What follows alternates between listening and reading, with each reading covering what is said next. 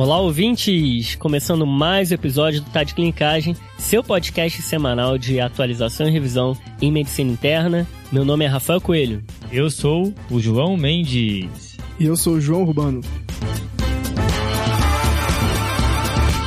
mais conhecido como Joca, né? É, agora que tem dois Joões aqui na mesa, né, hoje, então o Joca aí fica com o apelido. É um prazer ter você de volta, Joca, aqui com a gente. Valeu, pessoal, prazer é meu estar tá de volta aqui. Tá de volta porque tava de férias, né? Isso aí. Eu vi suas fotos. Foi lá pra Natal? Exatamente, fui, ro fui rodar o Nordeste todinho, volta pra casa. Se fosse só Natal, meu amigo, o Magnata aqui rodou o Nordeste inteiro. é, quase que passava o carnaval. Chegou corado, rapaz.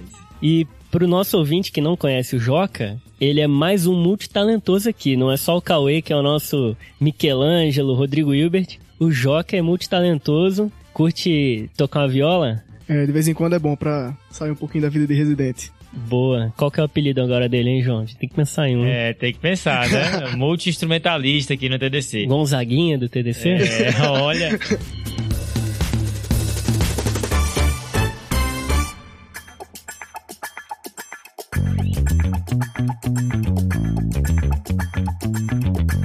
Mas a gente também tem um anúncio importante para fazer, né, Rafa? Temos, João. A gente tem um anúncio super importante. O Cometa Harley vai passar de novo no mundo do TDC. Aí, o TDC vai lançar novamente o curso de pronto atendimento. Dessa vez uma expansão, né, com novas aulas. Agora a gente vai ter aula de perna vermelha, dor torácica e doenças sexualmente transmissíveis. Fica atento nas nossas redes sociais que a gente vai ficar lembrando também você aí da data de lançamento do curso, pessoal.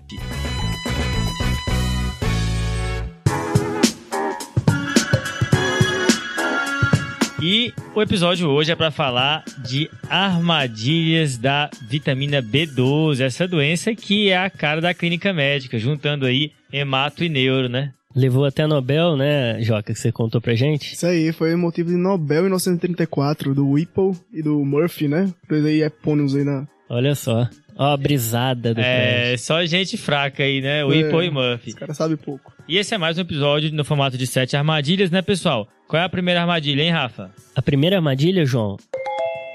Toda anemia macrocítica é deficiência de B12? E a segunda, Joca? B12 pode causar manifestações além da anemia. A terceira armadilha é: existe um valor de corte para a vitamina B12, um valor da normalidade? E a quarta armadilha é: baixa ingesta é a única causa de deficiência de B12? A quinta armadilha é: resolvi repor B12, faço por via oral ou parenteral? E a sexta? A sexta é: resolvi repor B12, qual dose eu faço e por quanto tempo? E por último, pedi a B12 e veio alta. O que é que eu faço? Vixe, aí complica, né, Joca? Mas, Rafa, entrando aí na primeira armadilha, né? Um dos gatilhos pra gente pensar em deficiência de vitamina B12 é quando a gente vê uma anemia macrocítica, né? Cara, é, a gente é, é medular isso, né? A gente olha é, um VCM alto e a gente pensa em deficiência de B12. O me- O medular não foi piada, que o João deu um sorrisinho. Eu espero que esse medular não tenha sido um trocadilho.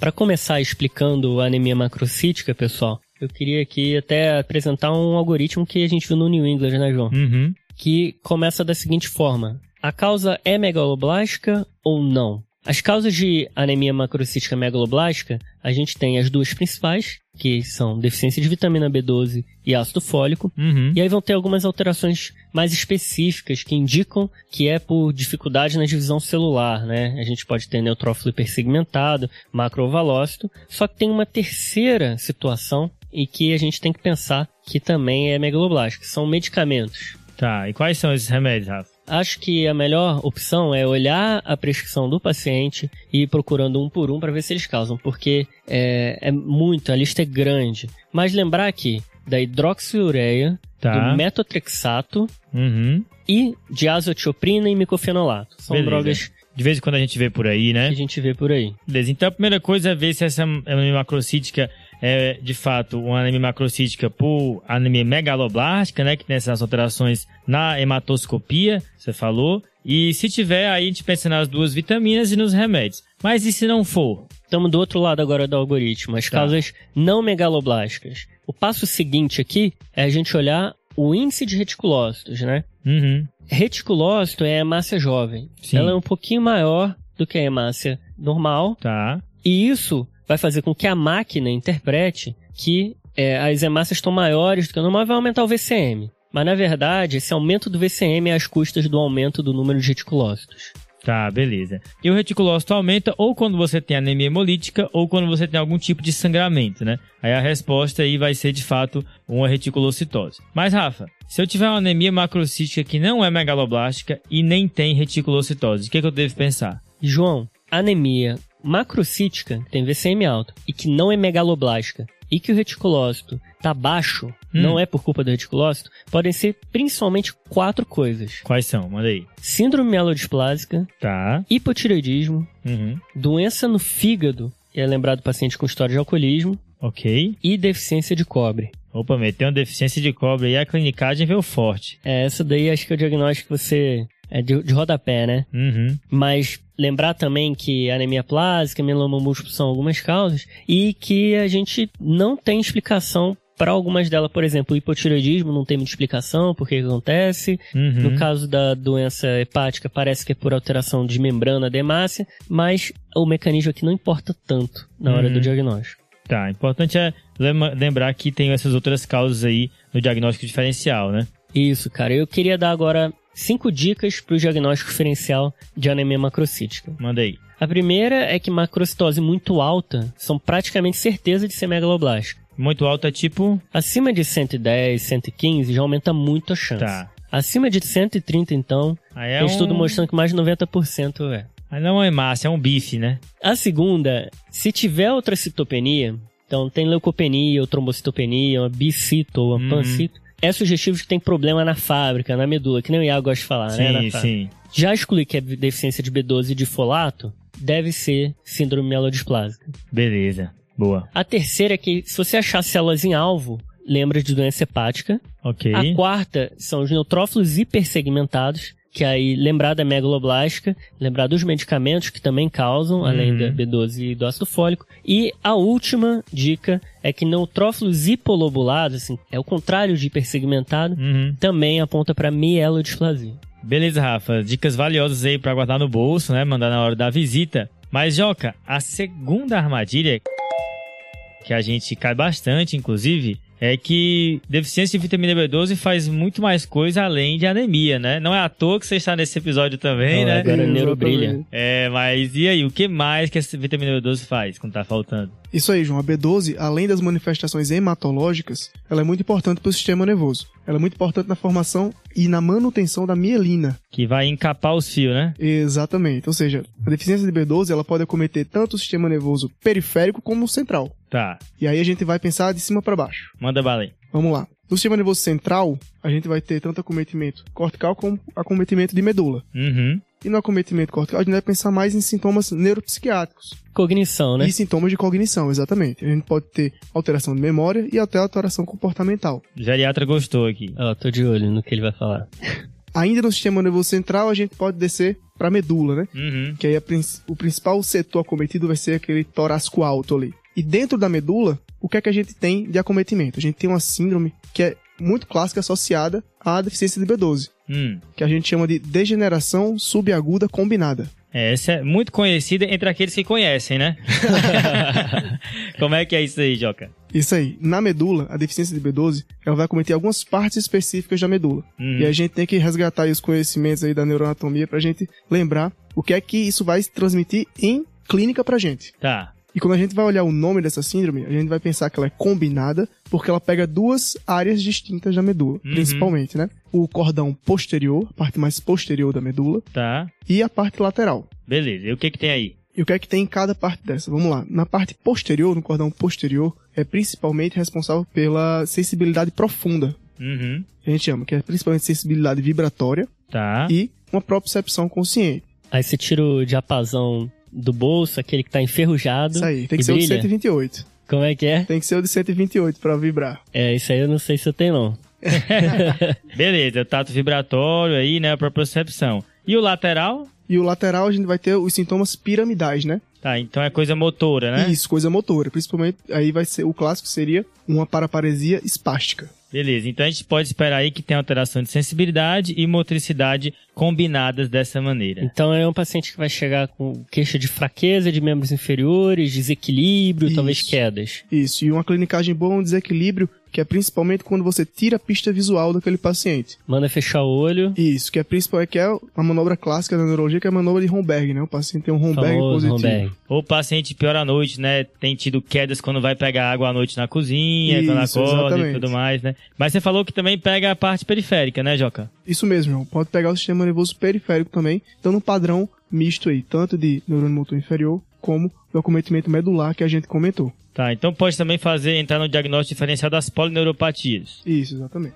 Beleza, é é que tem que no seguinte, tá na seção de neurologia. Dormiu, acordou, estão perguntando diagnóstico diferencial, chuta B12 que tá no diferencial de várias coisas na neuro. viu? Qualquer coisa praticamente, né? É o lupus está para a clínica, assim como o B12 está para a neuro. Boa, João, isso aí. Isso aí que você falou dessa, dessas alterações medulares é bem o que talvez na clínica dê para diferenciar a deficiência de B12 de ácido fólico, né? Porque as outras coisas vai ter anemia macrocítica, vai ter outras né? alterações bem semelhantes. É, e tem duas coisas que o B12 faz também, que é importante marcar, só fechando aqui, que é a glossite, né? E tem uma clinicagem que é a hiperpigmentação, tá? Hiperpigmentação de extremidades é descrito e que melhora com a reposição, então fica ligado que às vezes a- as mãos escuras podem esclarecer um diagnóstico antes obscuro. Aí o clinicão brilhou, né, Joca? Eu tô até sem graça aqui. E também pode dar úlcera oral, né, João? Um negócio Uhum. que às vezes sai descrito aí, que você lê. Então, glossite, úlceras orais, hiperpigmentação. Boa.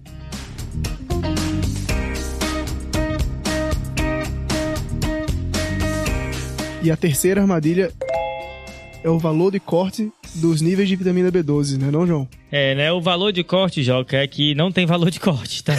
Pegou uma armadilha fácil, João. É, é que assim, existe uma grande variabilidade nos níveis de vitamina B12. Então, isso se torna muito difícil você dizer ex- exatamente qual é o valor. É 200, é 300, é 250, né? Então, o ponto é, valores muito extremos não precisam de informações adicionais, certo? Então tá muito alto, você não precisa ficar nervoso que não deve ser deficiência de vitamina B12 mesmo. E se estiver muito baixo, aqui provavelmente deve ser deficiência. O problema é quando o valor está na vizinhança ali do que a gente acha que é normal, que a gente pode colocar uma janela entre, sei lá, 200 a 400, 200 a 300, varia conforme a referência. Só para a gente ter noção de como isso varia, pessoal, tem um- uma revisão retrospectiva aí com 456 pacientes que os níveis de B12 variaram 23% em um período de semanas, tá? Em um quinto das pessoas variou mais do que 100, certo? Entre uma dosagem e outra sem você fazer nada. Então, de repente, tem aí uma, uma zona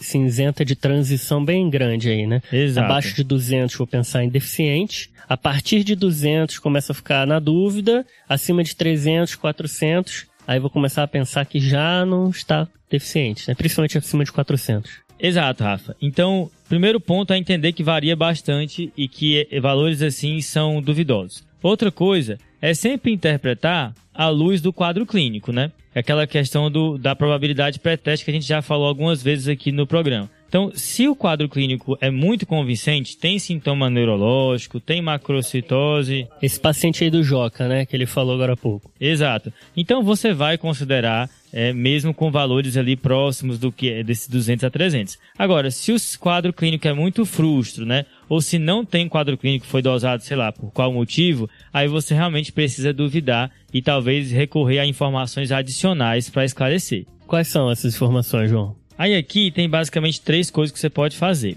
Um, você pode dosar ácido metilmalônico e homocisteína. Dois, você pode dosar o antifator intrínseco. Ou três, você pode tratar empiricamente, tá? Essa lombra aí do ácido metilmalônico, como é que é? Rapaz, essa lombra aqui, ela é forte, tá? Sente a brisa aí. A B12, ela, ela participa em algumas reações, acelera as reações. Então, se eu tenho pouca B12, vai sobrar muito combustível, vai sobrar muito substrato que deveria ser metabolizado nessa reação. Que, no caso, são o ácido metilmalônico e a homocisteína. Tá. Se falta B12, eles vão estar aumentados, ok? Lembrando também que o ácido fólico participa em uma dessas reações que é da homocisteína. Então, é, se tiver deficiência de ácido fólico, você vai ter homocisteína aumentada mas o ácido metilmalônico não aumenta. Então o ácido metilmalônico é mais específico para B12, assim. Exatamente. Como é que fica fácil de lembrar? B12 termina em 2, então aumenta os dois. Boa. Boa. E o ácido fólico aumenta só um, que é a homocisteína. Beleza? E aí só um cuidado é que a insuficiência renal aumenta esses dois exames, tá? Então é um confundidor aí pra gente ficar de olho. A insuficiência renal atrapalha um monte de dosagens, É, né? troponina que o diga, né? Chama o nefro. Aí a outra coisa que você pode fazer também é dosar o antifator intrínseco, né? Pensando aí na principal etiologia de deficiência de vitamina B12, que é a anemia perniciosa. Então, se você tem um nível de vitamina B12 duvidoso, mas tem um antifator intrínseco positivo, é um exame que não é lá tão sensível, a sensibilidade é 70%, mas é bastante específico, isso vai te ajudar no diagnóstico também. Provavelmente, se você não fizer nada, esse paciente vai piorar a deficiência nos Exatamente. próximos meses. Exatamente. Lembrando aí que o anticélula parietal não é tão bom aqui para o diagnóstico. Beleza. E a última opção é tratar empiricamente e ver se o paciente vai melhorar, né? Tratamento empírico é sempre uma coisa problemática, porque assim, existe uma tendência de fazer um fechamento prematuro, né? Que é um viés cognitivo que a gente já mencionou, eu acho que no Tade Clinicais, depois de 100 episódios, eu já não lembro mais o que a gente falou ou não. Mas se algum ouvinte lembrar, fala pra gente. Mas é basicamente é você fechar a sua cabeça para novas possibilidades e se contentar, sei lá, com a explicação mais confortável. Então, o tratamento empírico pode te levar a isso, então você tem que reavaliar esse paciente logo e interpretar isso como uma estratégia diagnóstica. Tipo assim, se o paciente tem um- uma desatenção, algum, alguma clínica que não seja tão específica, aí você repõe, ele melhorou por outro motivo, Isso. talvez ele possa continuar a vida inteira usando o B12 achando que foi a deficiência, né? Exatamente. Ou um outro diagnóstico que tá rolando ali que você não sabe, né? Tá. Só tem um- uma questão, tá?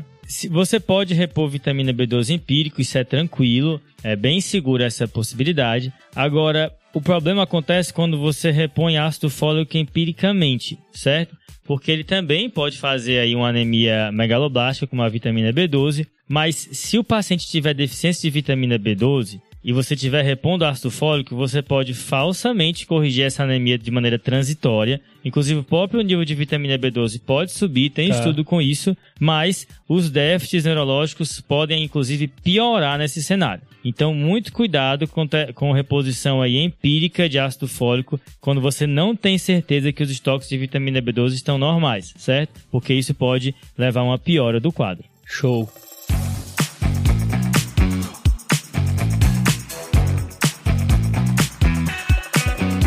E agora vamos pra quarta armadilha, né? Que o João já deu um spoiler. Qual é que é a quarta armadilha, Rafa? Foi sem querer. Foi sem querer. A quarta armadilha, pessoal, é a seguinte: não é só ingestão baixa de B12 que causa deficiência de B12. É, esse é um clássico, né? Esse menino tá muito fraco, precisa de uma vitamina, Existe uma né? vitamina. Eu acho que assim, é intuitivo, quando a gente vê que uma vitamina tá baixa, a gente pensa, será que tá entrando vitamina? Será que a ingesta tá adequada? Mas eh, normalmente não é o que acontece na vitamina B12, né? Isso é uma falsa crença, né, Rafa? É, existem dois principais motivos para o paciente estar com a B12 baixa. Tá. Ou ele não tá ingerindo, ou ele não tá absorvendo. Ok. E se ele não estiver ingerindo, aí eu vou pensar que possa haver uma dieta vegana, porque Tá. a B12 é de origem animal. O vegetariano consegue a B12 por ovo e outros alimentos, Hum, então é mais algo do vegano que tem uma dieta mais restrita. tá. Agora, para entender as causas fora da dieta, a gente tem que pensar que em algum momento do trajeto ali, da boca até o ilho, Tá. onde a B12 é absorvida, deu algum problema. E o que, que pode dar ruim nesse caminho aí? Eu pensei assim em três etapas, tá? Na primeira etapa, a B12 no alimento está junto das proteínas da dieta. Então, no estômago, ela precisa de acidez para ser clivada e ela seguir o trajeto dela, porque se ela ficar junto das proteínas, ela não vai ser absorvida. Beleza. Então, doenças que diminuem a acidez do estômago causam deficiência de B12. Uhum. Principalmente medicamentos. Então, inibidor de bomba de próton, que o omeprazol é o clássico. Esse é que fica rolando na prescrição aí sem fim, né? Fica sem fim e pode dar problema por causa disso. Ranitidina, que é bloqueador H2, antiácidos. Essas medicações podem causar por esse mecanismo. E além dos medicamentos, nessa história aí de perder a acidez do estômago, tem a história do H. pylori, Tá. que é uma polêmica. Existem estudos que mostram que tratar H. pylori leva a melhora de VCM, HB. Tem dúvida se o antibiótico, por outros motivos, né, ajudou ali na, na absorção da B12, matando outras bactérias no intestino. Então existe uma polêmica, mas a princípio a gastrite atrófica por H. pylori está associada à deficiência de B12. Beleza. Não existe indicação assim de você tratar empiricamente H. pylori no paciente com deficiência de B12 e você só vai pesquisar o H. pylori se você olhou tudo e não encontrou motivo. Só tem tu, vai tu mesmo, né? É, isso aí. E o que mais pode dar errado? A segunda etapa é, depois de passar para o estômago, a B12 se liga a um fator que chama R, que é produzido na saliva, e ele tem que ser clivado novamente. Então a B12 vai com todo mundo ali na, Uhum. no trajeto, né? Tem que ser clivado por enzimas pancreáticas. Se o paciente tiver insuficiência pancreática, uma pancreatite crônica,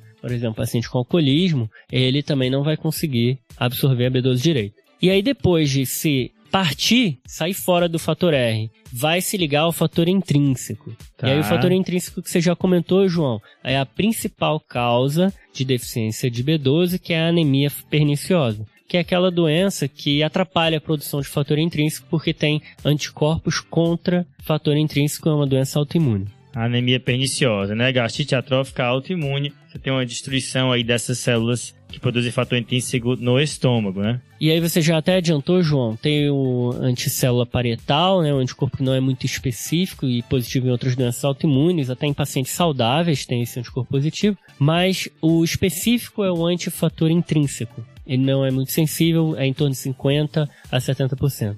Então, Rafa, basicamente qualquer coisa que atrapalhe aí o- todo esse processo no trato gastrointestinal do caminho da B12, né? Isso aí, Joca. E aí a gente vai pro terceiro passo, passamos ali do estômago, agora é intestino. Qualquer doença cronicamente que afete o intestino delgado pode causar deficiência de B12. Então essa má absorção pode ser tanto por doença clínica quanto cirúrgica. As doenças clínicas, lembrar de doença celíaca e doença inflamatória intestinal. E as cirurgias, qualquer uma que resseque uma parte do intestino que esteja ligada ali, destacar o ilho, que é onde a B12 é absorvida, e lembrar também do, do estômago, que é, pode atrapalhar todo esse processo aí que eu já expliquei e o paciente acabar não absorvendo a B12. Então a bariátrica é uma cirurgia que pode mexer tanto em estômago quanto no intestino e o paciente precisar repor aí o resto da vida a B12. Tem outras cirurgias, né, Joca, que pode causar isso. Isso mesmo, Rafa.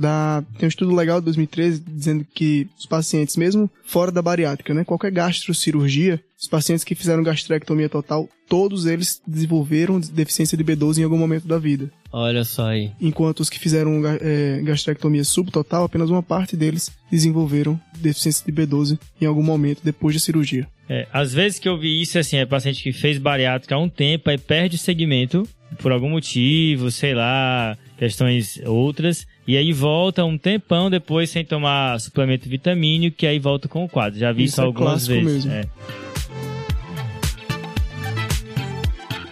E tem também um medicamento, gente, que ele é, reduz a absorção no ilho da B12. Eu não sabia que era esse o mecanismo, mas é a famosa metformina. Ah, tá. Assim, Rafa, você quase comprou uma briga aqui comigo, porque Que se tivesse falado mal da dipirona, eu ia sair dessa já mesa. Não pode falar mal desse remédio na minha frente. Não é de pirona, João. Metformina, ela, ela também é uma queridinha, tá? É uma queridinha. Só que ela não tá no primeiro lugar aqui, só quem ocupa esse local é a dipirona. É a queridinha mesmo, João. Pra quem ouviu o episódio 15. Olha só. O nome do episódio é Segunda Droga Diabetes. diabetes. Tipo, não mexe com a metformina. É, ninguém mexe nesse remédio. A metformina, já com 3, 4 meses de uso, já pode ter diminuição sérica da B12, tá, gente? Claro que assim, os estoques são grandes, a, a clínica só vai aparecer depois de 5 a 10 anos de uso. E o ADA, aquela referência americana, na diretriz de 2022, tá lá. Tem que dosar anualmente a B12 nos pacientes que usam metformina, segundo a opinião do ADA. Boa, Rafa, essa é uma clinicagem importante, porque não é raro os pacientes usarem metformina durante muitos anos da vida, né? Por último, gente, só queria lembrar do alcoolismo, que tem relação com desnutrição, má absorção, então tem alguns mecanismos aí também para causar. Beleza, fechou. Então, Rafa, pra gente pensar nas causas aí de deficiência de, deficiência de B12, a gente vai primeiro perguntar pro paciente que tipo de dieta ele faz, né? Quais são os hábitos dele. Boa, O passado médico dele, se ele fez alguma cirurgia, se passou por algum procedimento, né? isso. É, investigar algumas coisas pra má absorção É, tem diarreia, dor abdominal. Isso aí vai depender da clínica do paciente. Ingestão de álcool é importante. Importante. E os medicamentos de uso contínuo, que aí você vai ver na prescrição dele, né? Isso, Joca, lembrar da metformina e do omeprazol. Tem um detalhezinho aí, que são pílulas contraceptivas com estrogênio, que tem essa história aí também de Aham. reduzir B12, que são remédios que são usados por muito tempo também, né? Boa. E se você não achar uma causa óbvia, testa para anemia perniciosa com antifator intrínseco. É, uma coisa que eu queria marcar também, a gente já falou em algum episódio que eu também não lembro, é que deficiências vitamínicas são mais um grupo de doenças que vem associado. Então, às vezes você tem uma clínica de B12 junto com a clínica de pelagra, junto com deficiência de outra vitamina. Então, às vezes faz um quadro clínico florido, porque você tem várias deficiências associadas, né? A mesma coisa acontece com doenças sexualmente transmissíveis, que gostam de vir em conjunto, também com doenças autoimunes, então pode gerar um pouco de confusão aí. É legal que você falou isso das doenças autoimunes também, que é muito de prova isso, né? Vitiligo, Uhum. tireoidite, autoimune. O paciente tem isso e começa a ter uma deficiência de B12. Aí lembrar da anemia perniciosa que tem essa caminha junto. Show!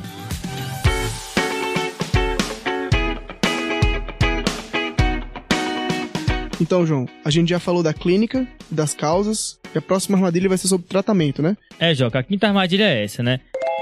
Decidi repor. Vou repor por que via? Via oral, parenteral ou por via das dúvidas, né? Que também tem essa.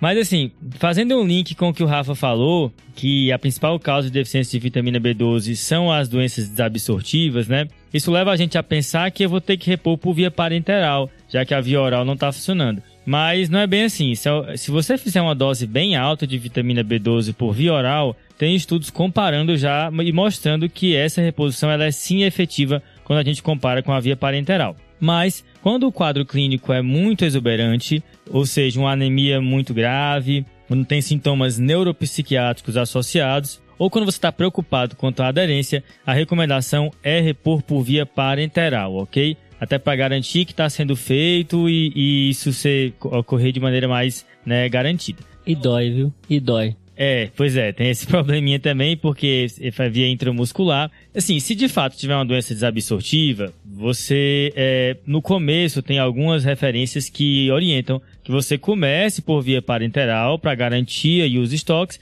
e depois decide caso a caso se transiciona para via oral ou não. Mas, via de regra, as indicações de fazer por via parenteral são anemia importante, um HB menor que 8, doença neuropsiquiátrica, né, manifestação neuropsiquiátrica da deficiência de vitamina B12 ou preocupação quanto à aderência, beleza? E a questão da via oral, João, é recomendada também principalmente quando a gente tem uma causa específica relacionada à cloridria, né? Que Rafa falou. Porque a vitamina B12 dos suplementos não é ligada na proteína, que seria o principal impeditivo aí dessas etiologias, né? Exato. Se o quadro clínico for brando, tem alguns locais que falam, olha, se for muito leve, tudo, tenta repor por via oral e reavalia. Se não tiver subindo, aí você passa para parenteral, é uma opção também, beleza? Joca trouxe pra gente uma clinicagem hoje, né, João? Porque o vegano vai ter que repor a, a vitamina. Sim, Mas pô. e aí, como é que faz? De onde que vem? de maneira profilática, né? E, e só que como o paciente é vegano, o ideal é que essa vitamina B12 não seja de origem animal, né, Joca? Isso. E essa é uma população que realmente se preocupa com a origem dos, de tudo que participa da vida dele, né? Então é um problema com as vitaminas, né? Que algumas vitaminas ele tem que repor e a B12 é a principal delas, que realmente é, é muito escasso, não tem em produtos de origem é vegetal. E a maioria dos suplementos de vitamina B12 hoje são de origem vegana, né? São produzidos por bactérias, por meio de biotecnologia. E isso é uma questão importante porque outras vitaminas, por exemplo, podem ter origem animal e a gente nem sabe. Como, por exemplo, alguns suplementos de vitamina D têm origem em lã de ovelha. Olha É mesmo? só, rapaz. Ah, Os A ovelha tomou sol ali na lã. é, os suplementos de cola e calciferol têm origem na lanolina, né? Que é da, da lã Oh. da ovelha.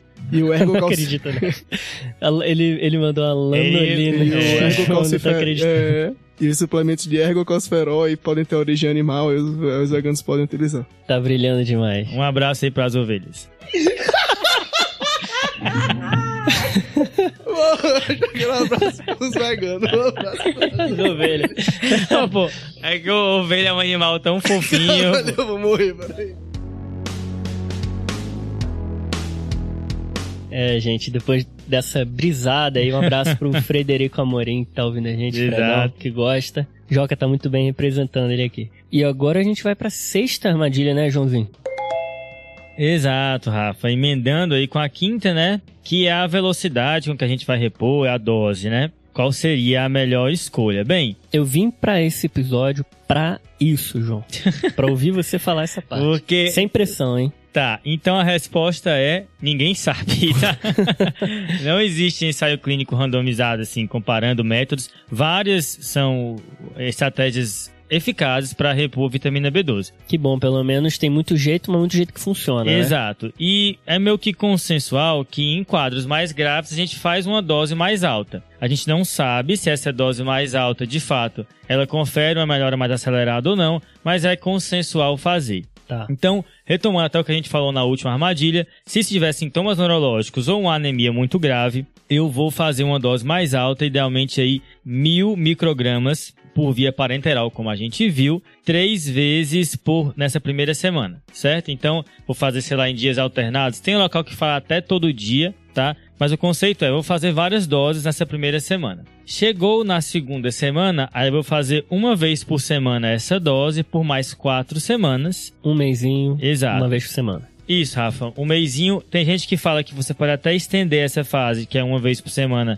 para até três meses se a resposta for lenta, certo? E depois vai ficar uma vez por mês. Tá. Beleza? Aí via parenteral, a depender de que você combinar com o paciente com grave foi o quadro. O quanto você vai vigiar esse paciente depende também da intensidade, se ele está internado ou não, né? Mas alguns locais falam para repetir o hemograma e os reticulócitos em duas a três semanas para ver se o paciente está aí melhorando. Se o paciente não entra nesses critérios acima, aí você pode fazer mil microgramas via parenteral uma vez por semana, por quatro semanas, ou fazer até via oral. Aí via oral a dose é de mil a dois mil microgramas, tá? Só que aqui é todo dia, beleza? Se o paciente não ficou bem, você pode intensificar a dose, aumentar a frequência, beleza? Se ele ficou bem, aí você é, monitoriza ele semestralmente durante o primeiro ano e depois anualmente, beleza? Então, João, dá pra tentar via oral, por mais que seja desabsorção, vou fazer uma dose mais alta do que seria necessário na manutenção diária. Exato, vai fazer aí mil a dois mil microgramas todo dia,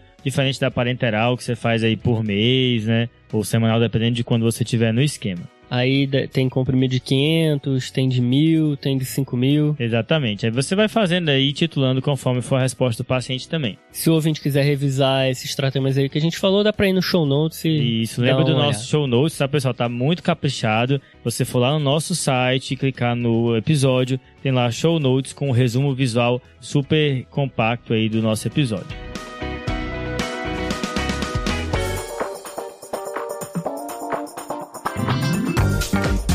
E a última armadilha, Joca, é quando a B12 vem surpreendentemente alta, né? O que, que a gente faz? E agora, né, João? Quando a B12, quando a gente pede a B12 e ela vem alta, o problema começa quando a gente vai tentar definir o que é uma B12 alta, né? Tá. Tem algumas referências que falam de 750, outras acima de 950 picogramas por ml aí, que é a medida geralmente utilizada. E a gente tem que lembrar também que não é uma coisa muito rara, não. A gente tem estudos que dizem que tem prevalência em paciente hospitalizado, que pode variar aí entre 10 e até 18, 20% dos pacientes hospitalizados com B12 elevada. É, De vez em quando aparece, né? Tem uma B12zinha dosada ali e ela vem ali no nível que emociona. Isso aí, muitas vezes a galera joga debaixo do tapete, finge que não viu, né? E- exato. Mas isso é problemático em si, a B12 alta? Então, a B12 alta em si, as consequências não são muito estudadas e a gente não tem manifestações clínicas muito importantes aí da B12 elevada. Tá. Mas é uma coisa que pode acender uma lanterna aí pra gente procurar algumas causas Tá. que podem levar a B12 elevada, né? Como se fosse um sinal pra gente procurar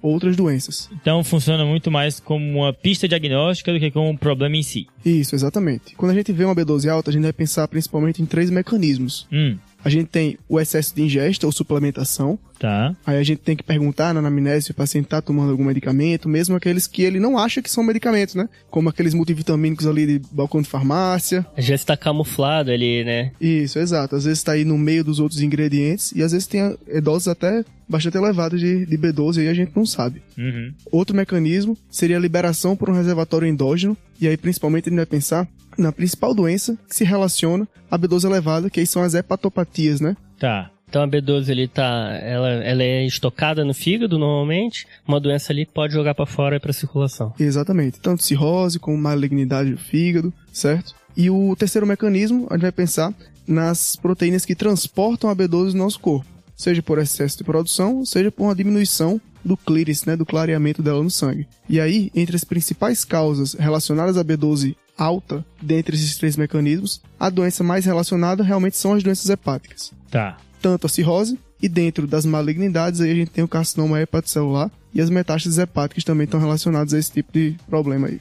Beleza, então, Joca. Viu B12 alta, se não estiver tomando B12 demais, eu tenho que pensar em alguma doença hepática, né? Mas se não for o fígado, Joca. Isso, e se não for nem ingestão exógena, nem doença hepática, a gente pode pensar também em causas hematológicas, né? Tá. E dentre as causas hematológicas, aí as doenças mieloproliferativas são importantes de a gente pensar, né? Beleza. LMC, síndrome mielodisplásica, até polissemia vera também estão relacionadas a B12 alta. Tá, beleza. Então, outra, outra pista importante aí, né? Acho que vale destacar, gente, assim, quem tá ouvindo deve estar preocupado, né, já querendo dosar a B12. Não existe indicação de você dosar a B12 isoladamente para é, se aparecer como um, um rastreio de uma doença grave. Não existe, tá? E pode vir alta e não ser nada, né? Existe essa relação que a gente não tem certeza se é causal, né, entre algumas neoplasias e B12, mas existe essa associação de B12 alto e essas doenças que o Joca comentou, mas não é algo para ficar muito preocupado. Eu lembro que tem um post nosso no Instagram e Uhum. teve gente comentando preocupada, ah, minha B12 veio alta, será que eu tenho essas doenças, né?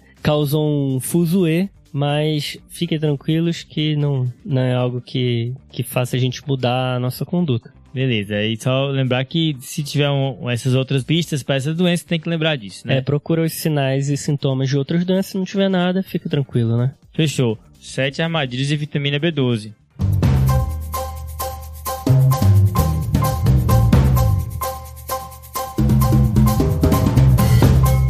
E agora a gente vai para a resposta do desafio da semana passada que foi feito pelo Amir. Grande Ami, manda bala aí. E aí, pessoal, aqui é o Pedro Magno falando e o desafio da semana passada foi feito pelo Amir, por uma paciente que estava tentando engravidar e se apresentou com derrame pleural. Aqui a situação que ela está passando é uma síndrome de hiperestimulação ovariana, que pode acontecer quando o paciente faz uma terapia de reprodução assistida, aonde tem ascite, derrame pleural, podendo evoluir para disfunção orgânica, trombose, é um quadro que pode ser leve até muito grave, tá? E as pessoas que acertaram o desafio da semana, o primeiro foi o Thiago Silva Teixeira, ele é lá da Santa Casa de Fortaleza, falou que ele é R2 da, de clínica da Santinha. Mandou, mandou um salve pra todo mundo que faz clínica médica lá. E também o Fernando Focaccia Póvoa. Ele é professor do curso de emergência da medicina de Santos, também acertou. E aqui vale um salve especial ao Fernando que mandou o comentário dele lá no nosso site, hein? Valeu, Fernando. Abraço, pessoal. Maravilha. Boa, mandou bem, Ami. Ami aí é o grande clinicão da massa. E, Joca, o desafio dessa semana é qual, hein? Manda aí pra gente. Vamos lá, João. O desafio dessa semana vai ser uma paciente jovem, Hum. de 21 anos, que chega para investigar uma deficiência de B12, só que tem outros comemorativos. Tá. Quando você vai no exame físico, ela tem um can- uma candidíase oral e você também acha uma hipotensão postural Ixi, e uma fadiga já há algumas semanas. Qual é o diagnóstico? olha o cara, hein? Misturou candidias, hipotensão postural, fadiga e deficiência de vitamina B12. A fadiga eu vou botar na conta da B12, tá? Pode ser, pode ser. Beleza? Beleza. E outro desafio é dizer qual episódio que deficiência de vitamina B12 foi o diagnóstico. Que já teve. Já teve esse episódio, viu? Quem é ouvinte sabe. É, João, e teve uma resposta de um desafio recentemente que também foi B12, né? B12 figurando aí na clínica médica, né?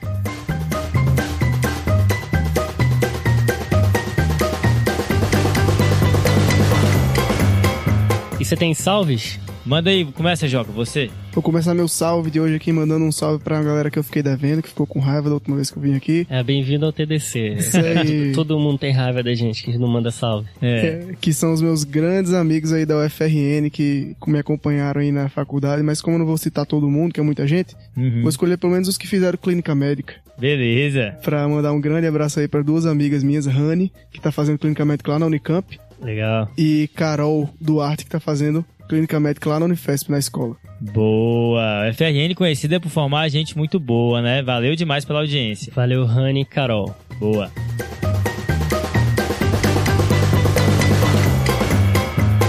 E você, João? Tem um salve especial aí, né? Então, rapaz, o meu salve vai pra Fernanda Fantini. A gente recebeu uma imagem da Fernanda Fantini. Exato. A Fernanda tava passeando de carro, rapaz.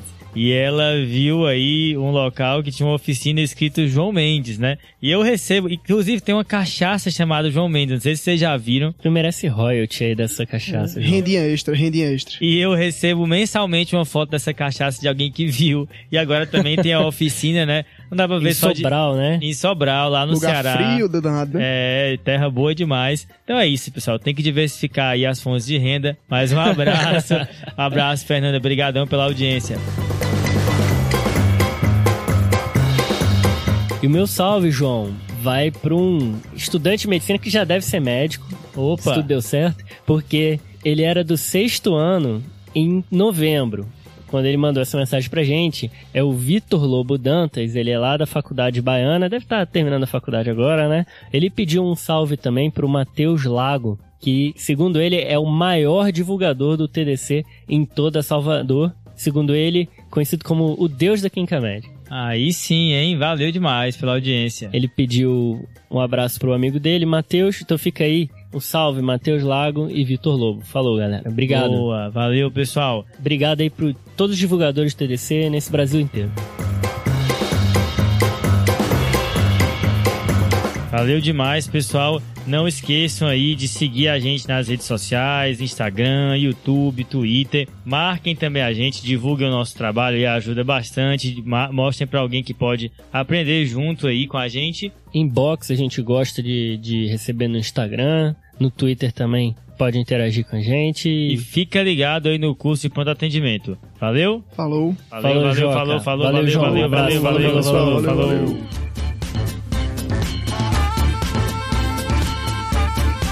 Esse podcast tem como objetivo educação médica. Não utilize como recomendação. Para isso, procure o seu médico.